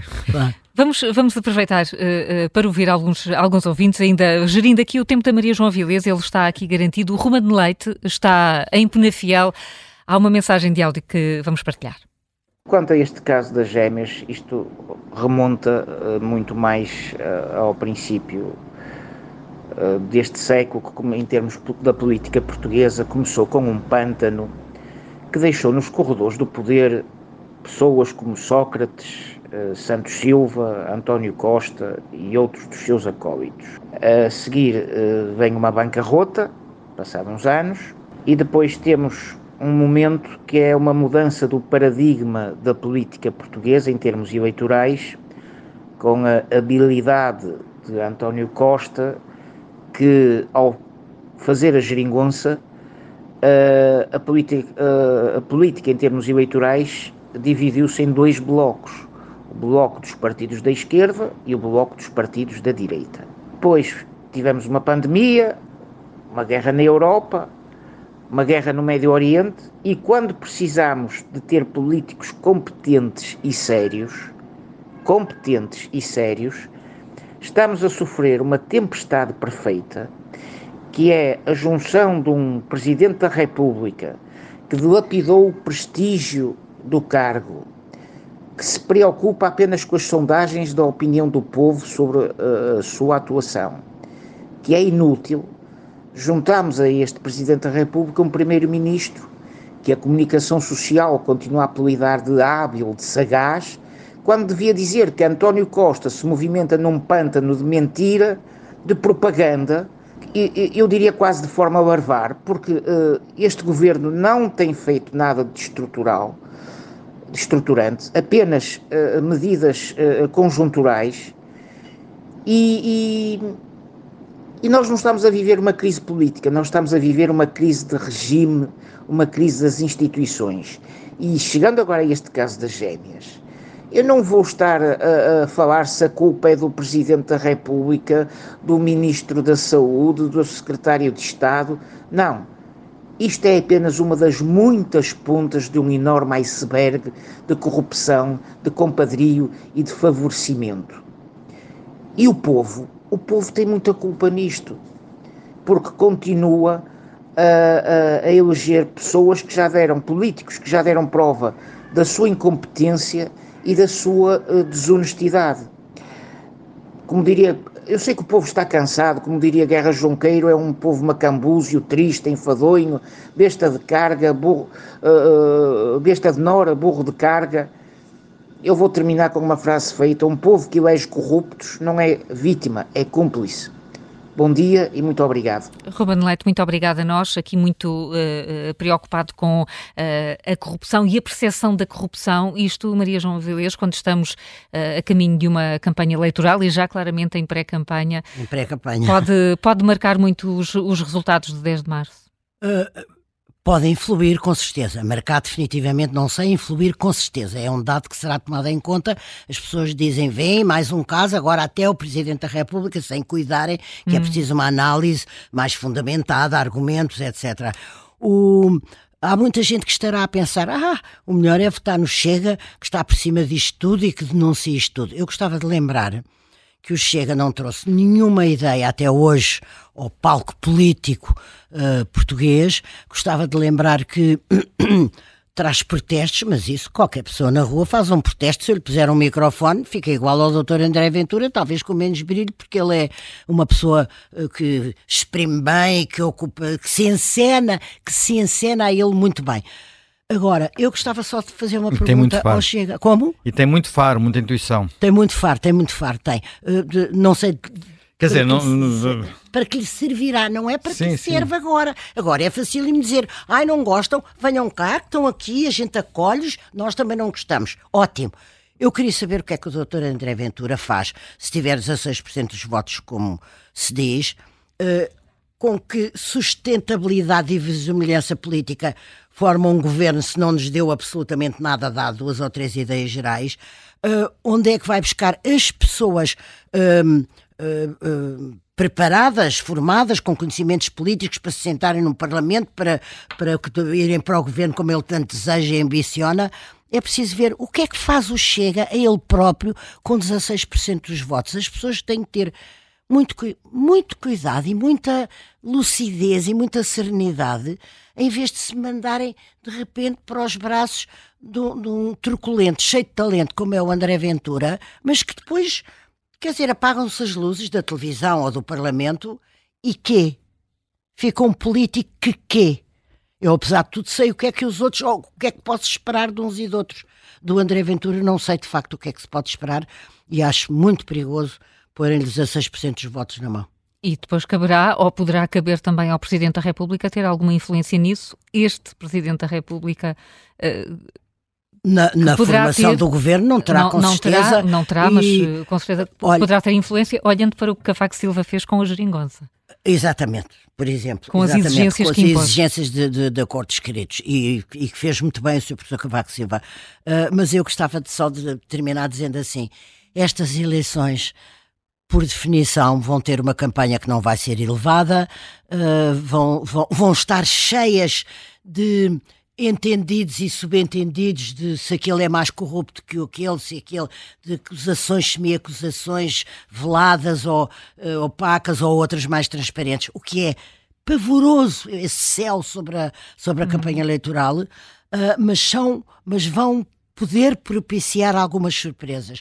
E a, a, surpresa maior, de longe, de longe, de longe, seria se o PSD se fosse capaz de se lembrar dele próprio, daquilo que ele já representou, de ser o carro, a carruagem da frente que puxa as outras, um, com o melhor pessoal, o melhor protagonismo político, melhor, escolha de protagonistas, uh, ideias. Uh, no outro dia o, Montenegro deu uma entrevista onde, onde, mostrou grande conhecimento dos dossiês, mas é preciso ânima. Ânima quer dizer alma. É preciso alma, é preciso que eles sejam capazes de tornar verosímil para o eleitorado que é melhor pôr ali a sua cruz, porque o PSD vai ser capaz de levar um comboio de outros atrás dele e mudar o clima social, político, pessoal do, do país neste momento. Maria João Vilês, muito obrigada. Eu é que eh, agradeço, gostei muito de estar vindo. aqui com vocês todos, sobretudo em estúdio, que para em mim estúdio. é um luxo. É um luxo. É um Obrigada, um bom ótimo, fim ótimo. de semana a todos. Obrigada, um bom fim de semana. E vamos já ao encontro do uh, ouvinte Horácio Rodrigues, que está no Porto e é fisioterapeuta, está em direto ao telefone. Muito bom dia. Muito bom dia, antes de mais nada, bom dia a todos os ouvintes, bom dia, bom dia a todos os colaboradores da Rádio Observador e muito obrigado por mais esta oportunidade. Olha, o que me apraz dizer a isto é que realmente a sensação com que as pessoas ficam é que eh, neste país, efetivamente, os poderosos têm acesso a tudo aquilo que os outros não têm. E por intermédio deles. Aliás, vejam uma coisa: as pessoas, precisarem fazer uma ressonância no Serviço Nacional de Saúde, que é uma coisa que custa umas centenas de euros, tem uma dificuldade tremenda, tem que vir autorizações especiais, tem que ser feitos eh, pedidos especiais. E agora eu pergunto, 4 milhões foi o tratamento que estas meninas fizeram. Quantas pessoas é que precisaram de fazer o tratamento de hepatite C e não o fizeram neste país? Quantas pessoas é que precisam muitas vezes fazer exames e estão à espera meses e meses e meses até em situações de urgência? É isso que eu pergunto é com que direito é que as pessoas continuam a usar e a abusar de, das posições que têm. Eu não estou a dizer que o Sr. Presidente da República fez ou deixou de fazer, mas a percepção que nós temos é essa, é que efetivamente isso acontece. E depois há outra questão aqui subjacente a isto. Uma pessoa que vive na Austrália, se o pai ou a mãe forem portugueses e nunca descontou um tostão para este país, para a segurança social, para a saúde, para nada, tem direito a chegar aqui a ter os tratamentos todos. Isto não cabe na cabeça de ninguém. Não há Serviço Nacional de Saúde que aguente uma coisa desta. Quanto à percepção que efetivamente os poderosos têm e os amigos têm acesso a tudo, sem dúvida absolutamente nenhuma. Penso que é uma constatação que é claro e contra factos no argumento. Muito obrigado a todos. Horácio Rodrigues, nós é que agradecemos muito, muito obrigada, muito uh, bom dia. Fica esta, esta percepção uh, de que há uns favorecidos. Rui Pedro Antunes, editor de política do Observador. Bem dia, bom dia e bem-vindo também aqui ao estúdio. Uh, temos falado muito em crise de regime. Este, esta percepção pode ter impacto, de facto, na imagem do Presidente da República, ou mais já está a ter?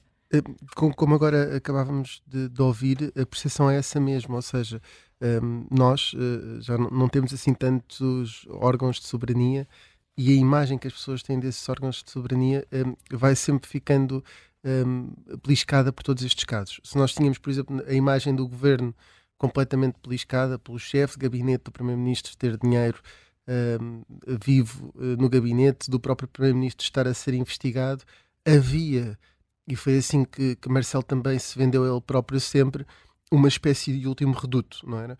Que era o presidente, que apesar das suas uh, uh, ter um, um, perfil muito sui generis, o tal presidente dos afetos, uh, que vemos mais vezes em tronco nu do que qualquer outro chefe de Estado mundial, um, ehm, talvez Putin tenhamos visto quase tantas vezes como ele, mas, mas em, em poses mais viris, um, ehm, do que o presidente que é de uma forma despojada e, de, e do povo.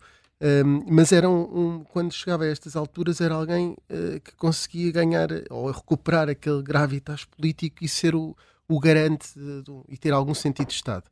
Um, obviamente que tudo isto uh, faz com que uh, as pessoas olhem para o Presidente da República como alguém que também está fragilizado e que, como um como os outros, não no sentido que sempre favoreceu a imagem de Marcelo, que é um como os outros, que dá afetos, que dá abraços, que, tá, que está na rua, que come maçãs, que, um, que, é alguém que se aproxima muito das pessoas, mas um como os outros que também dá sequência a pedidos, a cunhas, etc. Marcelo Bolsas, desde o início, um, eu creio que ainda na campanha de 2016, eu, eu, eu regresso com frequência a esta campanha porque é o primeiro impacto de Marcelo com o cargo de presidente e é a primeira vez que ele se confronta com essa ideia de uma forma mais direta, porque era a eleição para esse cargo. E na altura eu, eu fiz uma pergunta uh, que até dirigimos a todos os candidatos, que tinha a ver com a presença ou não se ali uh, ter o cargo de primeira-dama, uma vez que uhum. tinha uh, uma namorada e, e, e, mesmo que não fosse casado.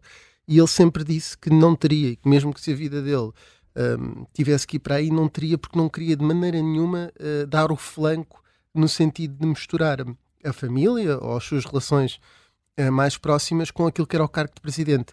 E sempre teve essa imagem de um homem solitário, apesar de um, ehm, utilizar muitas vezes como, como quase um, um, uma, uma, imagem política o neto Francisco, o Marcelo é um bocadinho até muito uh, pouco um, não segue muito o politicamente correto nesse aspecto. Agora já não tem o Neto Francisco, tem o doutor Nuno Rebelo de Souza, meu, meu filho, filho, Meu filho, exatamente. Mas o Neto Francisco ele dizia que, que era o neto preferido dele, que é uma coisa que o meu avô devia dizer, quer dizer, mas para dizer que o Francisco é que, é que fazia boas análises políticas e, e que o Francisco dizia: oh, avô, agora vais ter que descrispar o ambiente entre direita e esquerda. Eu estou a imaginar o Francisco a dizer isto tudo, na altura tinha, uh, não tinha, tinha para aí nove anos. É, mas ele só utilizou a família assim como uma espécie de, uh, de metáfora. recurso pitoresco, não Sim. é? De, do que é que o Neto Francisco fazia um, ehm, e, e, as conversas que tinha com, com ele, e às vezes também num sentido até mais para, para se humanizar, a dizer que tinha a família fora no Natal, ou o filho que estava na China, ou o filho que estava no Brasil e por aí fora, mas sempre se afastou muito e agora caiu um bocadinho nisto, não é? Porque uh, naturalmente, uh, independentemente do que se venha a aprovar, o Presidente da República, numa primeira fase, tentou omitir, ou não se lembrava, ou, um, esse vírus eh, Zainalbava, não é?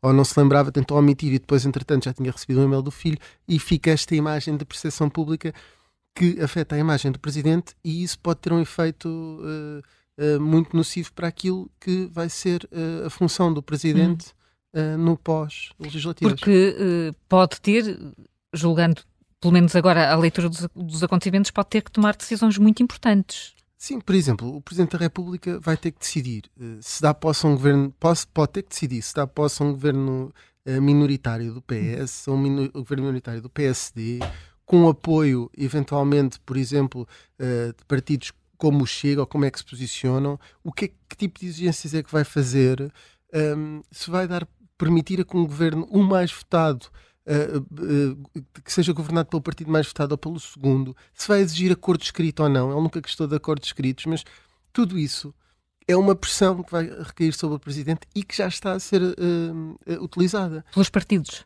Ainda antes, de, já nem é só pelos partidos. O, candidato à liderança do PS e previsível candidato do PS nas legislativas, Pedro Nuno Santos, um, disse numa entrevista ao público e à Renascença uh, que o Presidente da República está numa situação complicada, que não é um bom momento, e ainda disse mais, que é, em vez de dizer o que devia dizer nesta altura, que é, eu estou numa uma, uma campanha interna, não me vou pronunciar agora sobre o que é que o Sr. Presidente da República anda a fazer, ou o que é que ele está, está então, há matéria a ser investigada, ele não disse isso.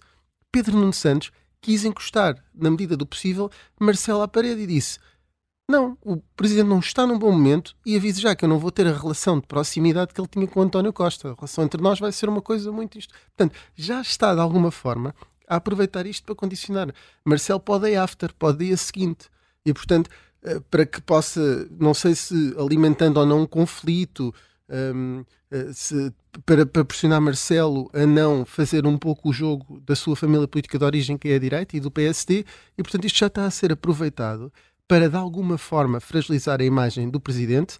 Ah, e, e, pronto, e dentro da política podemos considerar isto legítimo, porque o presidente também fez para que a sua imagem fosse fragilizada neste caso, não soube, não soube responder um, de uma forma uh, que afastasse por completo todas as suspeitas e, portanto, também é responsável por, por essa fragilidade do papel do presidente. Primeiro domínio que falámos perante os portugueses, que não olham para ele como, como um reduto e um e, e, e como alguém que está acima de todas as suspeitas. Em segundo lugar, porque os partidos já vão começar a pressioná-lo um, e utilizar isto para fragilizar aquilo que será o poder no dia seguinte às eleições legislativas. O poder eh, do Presidente. E parece-te que esta fragilidade é irreversível? Vimos aqui Maria João Vilesa dizer que não, que está.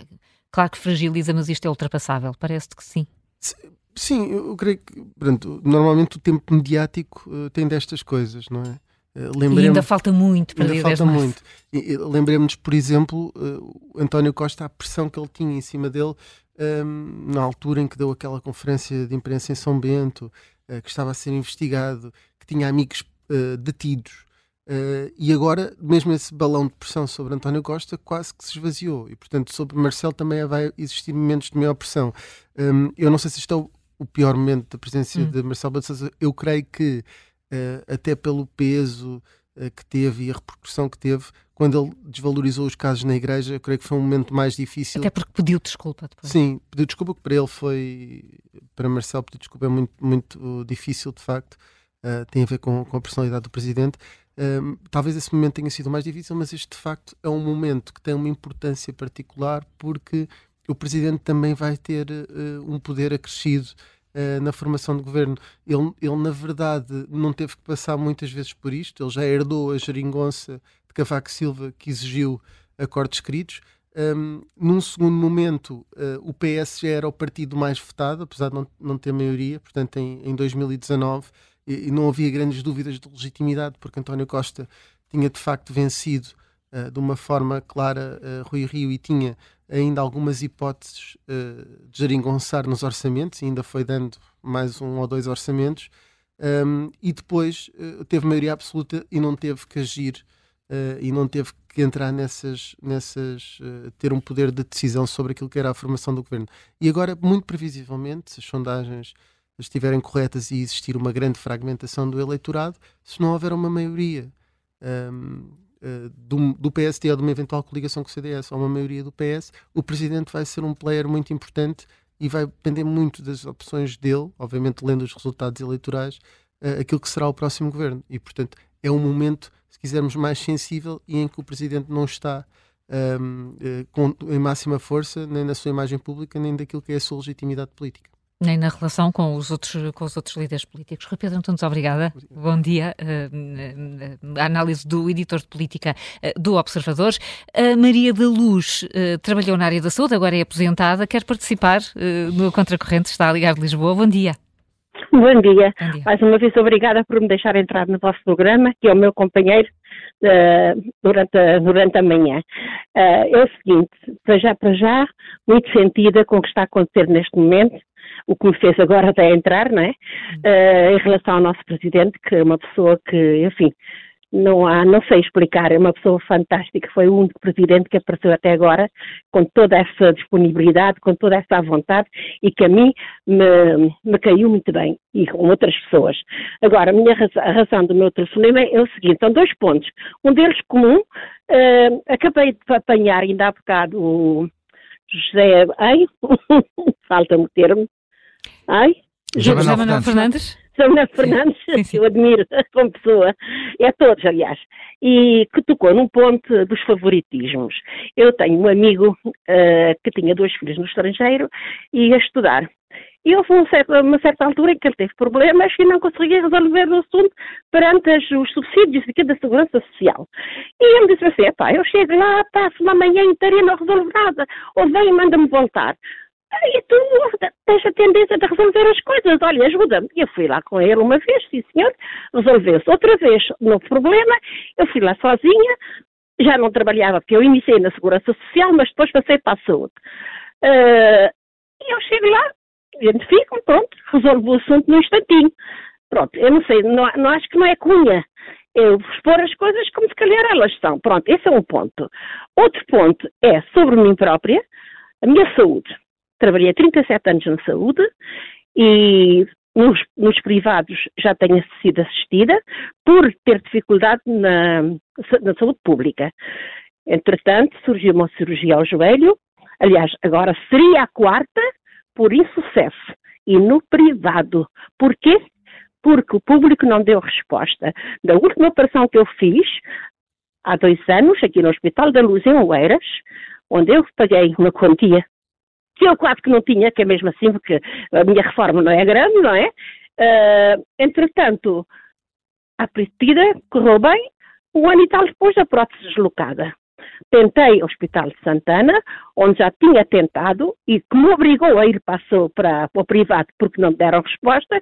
E neste momento, quase dois anos a estar com eles, chutam-me completamente, desculpa o termo, dizendo que não tinham capacidade, posto tudo pronto, só à espera do dia da operação, telefona na senhora anestesista, a minha filha, dizendo que não tinham condições de me operar porque não tinham retaguarda. Depois de tudo pronto, exames e mais exames e tudo. E mais nada. Agora vai ao seu médico de família para, para fazer um novo pedido, um novo encaminhamento. Isto tudo, no meio disto tudo, não estou a acusar ninguém, mas é o sistema que está errado. Como é que, depois de estar à espera quase dois anos, com uma prótese deslocada, quantas quedas? Eu acabei de ir da semana passada a São Francisco Xavier, onde fiz, tive que ser assistida porque fiz um traumatismo craniano numa queda que eu dei. Tudo por causa da prótese deslocada. Eu Maria, estou a sofrer, a gastar dinheiro, e... nos dois anos. Dois, dois anos, anos à espera. Maria e, da Luz, Maria da Luz, muito obrigada. Sim. Chutaram-me, percebe? Esse... não tem condições. E eu estou farto de gastar dinheiro agora no privado, outra vez, e há um anteontem que me disse, não se deixou operar, pronto. Maria da Luz, obrigada. Uh, espero que resolva uh, rapidamente essa situação. Dois anos não, é de não facto. Tenho ajuda, não posso bem. resolver porque não tenho ajuda, tenho que ficar é com o meu problema. Muito obrigada. É, obrigada, um bom dia. Um bom dia e bom dia também, Paulo Ramos, é uh, gestor, está também em Lisboa. Bem-vindo. bom dia, bom dia ao programa. Olha, o, o que é escandaloso, muito sinceramente, para além de toda a situação que se tem passado, é o valor do medicamento. 4 milhões uh, são feitos aonde? No espaço? Uh, eu sei que isso envolve muita tecnologia, muitos, muitos especialistas, mas uh, eh, 4 milhões é, é um roubo. se calhar o que se tem que pagar é as viagens dos médicos, sim, porque as comparticipações dos medicamentos uh, já não podem ser pagas, então paga-se em, em, em, eh, em, viagens uh, para fazer cursos, para. Se calhar isso é que devia ser verdadeiramente investigado, é os lucros das empresas farmacêuticas. Quanto ao, ao, ao PS proteger a Marta Temido, epa, uh, basta saber que uh, a doutora Marta Temido vai ser a próxima candidata à Câmara Municipal de Lisboa, por isso é que fizeram o que fizeram com o David Amado e eu estou numa posição que até nem é do meu partido, portanto sou do outro espectro, uh, mas é um excelente autarca e foi queimado por dentro do PS precisamente para eleger a Marta Temido, que uh, é uma nódoa, foi uma nódoa na saúde, vai ser uma nódoa na Câmara e, e se calhar era, era, era, bom vocês também investigarem o que é que está por trás da eleição, quando um uh, número 2 passa a número 1, um, uh, isso tem água no bico, de certeza. Mas, na verdade, os lucros das empresas farmacêuticas são pornográficos. O que pagam por fora aos médicos. Porque qualquer um de nós vai a um médico, eu não tenho confiança, muito sinceramente, no que me passam. Porque, sei lá, se o senhor eh, doutor tem que vender mais 10 daqueles ou mais 20 dos outros, e será que me está a passar o melhor?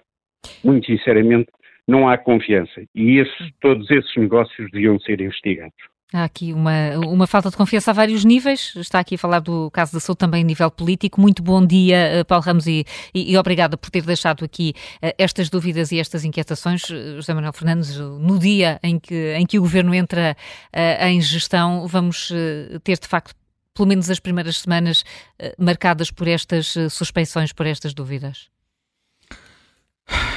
Vamos, vamos continuar a discutir isto, quer dizer, repara, isto começou uh, um, há mais um bocadinho mais de um mês, uns dias antes de, do 7 de novembro, do nosso 7 de novembro, não foi 7 de outubro que foi quando aconteceu tudo em Israel, do nosso 7 de novembro, e, uh, enfim, depois naturalmente a crise política foi criando outras prioridades. Uh, nós agora estamos a meio de uma campanha eleitoral para o Partido Socialista. É, é muito curioso que Marta Temido tinha sido um, de, um dos dirigentes do Partido Socialista importante, relevante, conhecido, que não disse, não deu as suas preferências. Uh, Lacerda Salles deu, eu penso que apoia Luís Carneiro. Uh, Sim. Portanto, uh, e isto não pode deixar de estar. De, Tem de que ser lido também por aí. Pela... Uh, sim, não tenho a certeza, não é? Não tenho a certeza, porque apesar de para todos os efeitos, ela, é, ela é Presidente da Conselhia de Lisboa, portanto. O PS está a viver este momento, eh, muitas pessoas estão-se a reservar para o dia seguinte, não estão a abrir o jogo todo, e hoje de manhã estamos aqui a conversar sobre até que ponto o impulsivo Pedro Nuno Santos, o decidido Pedro Nuno Santos, deu uma entrevista em que deixou quase tudo na manga, não, não, não, não prestou muitos, muitos esclarecimentos. Agora, uh, a Maria Joana há pouco falava, enfim, do receio que ela tem que o Chega venha a ter uma votação muito elevada, uh, mas eu creio que esta delinquescência do, de, de, da percepção pública do funcionamento das instituições uh, vem nos livros que beneficia sempre partidos como chega, pessoas que estão uh, insatisfeitas, que não encontram na, na, na, nas suas referências políticas, por razões que podem ser uh, chocantes do ponto de como foram algumas que nós vivemos não há muito tempo, não é? Nós somos o país de José Sócrates e outras que são mais superficiais, mais, mais erros de comportamento, a exigência dos, dos cidadãos aumentou e aumentou por boas razões, não é por más razões, não é porque as pessoas de repente se tornaram mais invejosas, digamos assim, invejam o mal, nós falamos muitas vezes. Não, aumentou primeiro porque noutros, eles viram que noutros países essa exigência é maior, aumentou porque uh, por motivos vários nós vivemos períodos políticos difíceis e períodos económicos difíceis e onde as pessoas esperam dos seus uh, responsáveis um comportamento uh, mais rigoroso. Porque houve. Quer dizer, repara, nós fomos para a bancarrota por causa de um governo cujo primeiro-ministro depois tinha aquele apartamento em Paris. Isto é algo que faz com que as pessoas digam não pode acontecer outra vez. E não pode acontecer outra vez. Não é apenas porque não pode acontecer outra vez o mundo pré-contas certas. Seja lá o que quiser dizer contas certas exatamente não pode acontecer outra vez, porque há uma maneira de funcionar que não é para a qual exige hoje muito mais exigência. E ainda bem, porque noutros países é assim, não é? Não, não, e é, há pessoas que dizem, ah, mas isso assim, ninguém quer ir para a política, estão sempre a ser escrutinados. Epá, ir para a política não é só o peso de ser escrutinado, é o poder que se tem e o que se abre de outras portas, não é? Portanto, é um trade-off, como toda a gente vê, é um trade-off. Uh, e, portanto, quem, quem quiser apenas enriquecer, vá por outros caminhos, se tiver talento para isso. Portanto, não hum. procure fazê-lo por caminhos ímpios. E não, estou, não está em causa nenhuma, de, nenhuma dessas situações neste caso. Pelo contrário, estamos a falar de pessoas, e eu falo neste caso, em primeiro lugar, de Marcelo Rebelo de Souza, mas também, acho que posso falar também disso relativamente a António Costa, são pessoas que não vieram para aqui para uh, enriquecer e até perderam dinheiro. Agora, há coisas que, que são feitas, maneiras de funcionar, que eu vou, vou, ter que dizer uma coisa, quer dizer, é assim, Passo Escolho não fazia. Podia, nós podemos achar que ele não Mas era é porque, habilidoso. É porque é cultura é, política. É, é, cultura política, é a cultura política, é exigência consigo próprio. Coisas que vão desde chegar a horas, é uma pessoa que chegou, chegava sempre a horas, era pontual. Parece um, um detalhe, mas em Portugal ninguém chegava a horas aqui há uns anos. Agora isso mudou. Olha, com a pandemia ajudou a mudar isso. Mas numa altura em que ninguém chegava a horas, já ele chegava a horas. Portanto, e procurava que havia uma série de coisas que, que aconteciam, ele não fazia. Pronto. Uh, tem a ver, talvez tenha começado logo em casa com o pai, que era médico, que era exigente, tinha tido uma certa experiência de vida, e outros que acham que as coisas são um bocadinho diferentes. Uma coisa é ter muito cuidado, uh, outra coisa é, às vezes, não ser capaz de dizer chega a pessoas que estão mais próximas. Quer dizer, o que é, em duas circunstâncias foi, foi apanhado Marcelo Rebelo de Sousa, eu diria que em contrapé. Não quer dizer que tenha sido apanhado a meter a, a, a pata a na poça ou a cometer uma ilegalidade. Em contrapé. Olha, foi apanhado em contrapé na questão do ter dado um parecer a Ricardo Salgado. E aqui é preciso dizer que Ricardo Salgado era amigo uh, de, de Marcelo, Marcelo Rebelo de Souza e que a namorada de Marcelo Rebelo de Souza era administradora não executiva do Grupo Espírito Santo. Portanto, há aqui uma proximidade em que ele não foi capaz de dizer, há aqui uma barreira completa, não é? E percebeu-se noutros momentos das suas declarações que ele nunca esteve totalmente tranquilo com o facto de se ter dito que não, não, não é não, dessa vez realmente não é não, e foi Passos Coelho, a Ricardo Salgado. Passos Coelho e Carlos Costa. Enfim, podemos a discutir se foi tudo dito no momento ideal. Pronto. E depois foi este caso, este caso com o filho. Portanto, em que, mesmo que ele tenha, não tenha feito nada, tenha ido além do, do normal, uh, epá, não é só fazer um foro do mail para o gabinete do primeiro-ministro. Houve a seguir que nós sabemos, pessoas do seu gabinete telefonaram ou ir mesmo a Santa Maria. Portanto, já é um bocadinho. E, e para lá daquilo que nós achamos que é normal a preocupação que um presidente tem com um assunto que lhe chega ao gabinete. É um bocadinho mais do que isso. E, portanto, são duas situações em que uh, a proximidade não ajudou a que se criassem as, as, barreiras todas. E provavelmente, porventura, haverá muitos casos que nós não conhecemos, ainda bem que não conhecemos, em que isso aconteceu. Não estou a dizer o contrário. Mas, portanto, há este grau de exigência da opinião pública que eu saúdo. Eu muitas vezes critiquei não existir.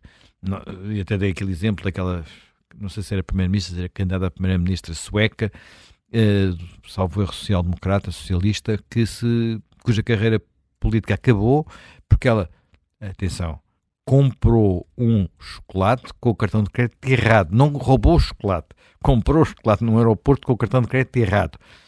E uh, hoje de manhã o Paulo recordou aqui a história dos mails da Hillary Clinton. Mandou um mail do endereço de mail errado.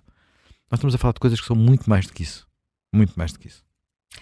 José Manuel, Bom fim de semana prolongado. Obrigado. Na segunda-feira voltamos já com a Helena Matos. Bom fim de semana para todos.